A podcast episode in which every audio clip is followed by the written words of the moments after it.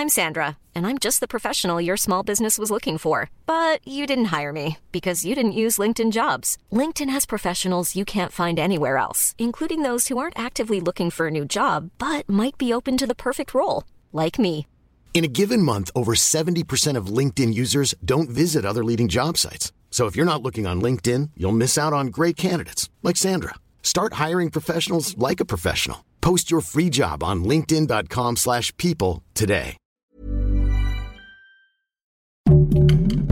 Heraldo Podcast, un lugar para tus oídos. Vengo a decirles la neta, Xochitl Galvez asegura ser la mejor opción presidencial para 2024. Esto es Primera Plana de El Heraldo de México.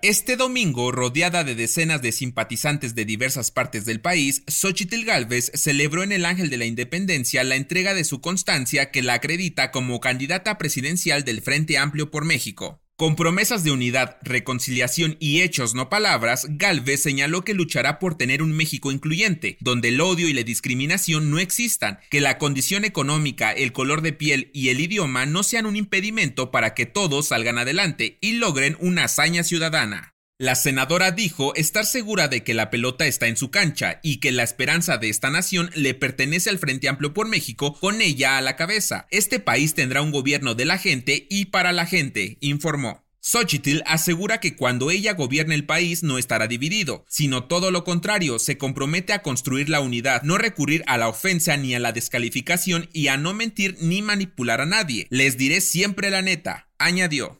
Las promesas que Galvez destacó son, todas las personas y voces serán escuchadas, mantendré las puertas de Palacio Nacional abiertas para quienes necesiten el apoyo de la autoridad y no haré oídos sordos a nadie. La candidata del FAM estuvo acompañada de los dirigentes de los tres partidos, del PAN Marco Cortés, del PRI Alejandro Moreno y del PRD Jesús Zambrano, y durante su discurso dijo que la frase Juntos haremos historia de Morena fue incumplida porque la historia se está dividiendo. Si quieres estar bien informado sobre las elecciones del próximo año, no te pierdas la cobertura Ruta 2024 a través de todas las plataformas del Heraldo de México. Escríbenos en los comentarios qué te parece este episodio.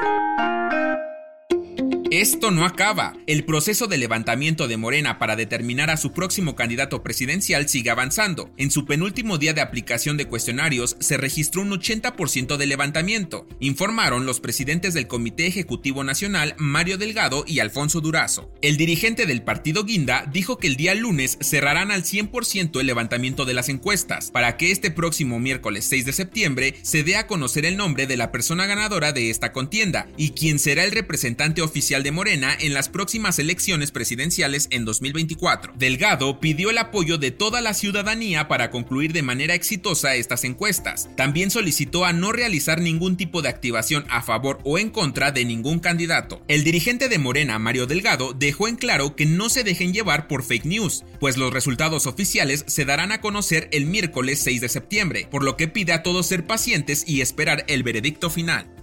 En otras noticias, este domingo AMLO y la gobernadora de Quintana Roo, Mara Lezama, inauguraron el Boulevard Luis Donaldo Colosio y el nuevo distribuidor Aeropuerto Internacional en Cancún. Estas obras servirán de acceso a más de 30 millones de pasajeros y turistas que arriban a este destino anualmente. En noticias internacionales, el tifón Haikui en Taiwán tocó tierra con lluvias torrenciales y fuertes vientos dejando a miles de personas sin luz eléctrica en la primer gran tormenta que azota directamente a las islas en cuatro años. Alrededor de 4.000 personas fueron evacuadas y cientos de vuelos fueron cancelados como medida preventiva, informaron autoridades locales. Y en los deportes, este fin de semana el mexicano Checo Pérez logró posicionarse como uno de los mejores pilotos, llevándose el segundo lugar del Gran Premio de Italia sumando 34 podios en la Fórmula 1.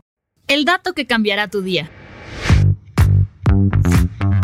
Desde hace años se ha creído que el color verde representa la ecología, lo natural o el ecosistema. Incluso diversos productos y artículos lo usan para resaltar la amabilidad con el medio ambiente, pero en realidad es todo lo contrario. Según un informe realizado por el químico Michael Braungart, pintar o imprimir de color verde el papel es altamente contaminante, debido a que es un tono difícil de obtener por lo que muchas veces se usan sustancias tóxicas para estabilizarlo. ¿Lo habías imaginado alguna vez? Yo soy Arturo Alarcón y nos escuchamos en la próxima. Esto fue Primera Plana, un podcast del Heraldo de México. Encuentra nuestra Primera Plana en el periódico impreso, página web y ahora en podcast. Síguenos en Instagram y TikTok como El Heraldo Podcast y en Facebook, Twitter y YouTube como El Heraldo de México. Hasta mañana.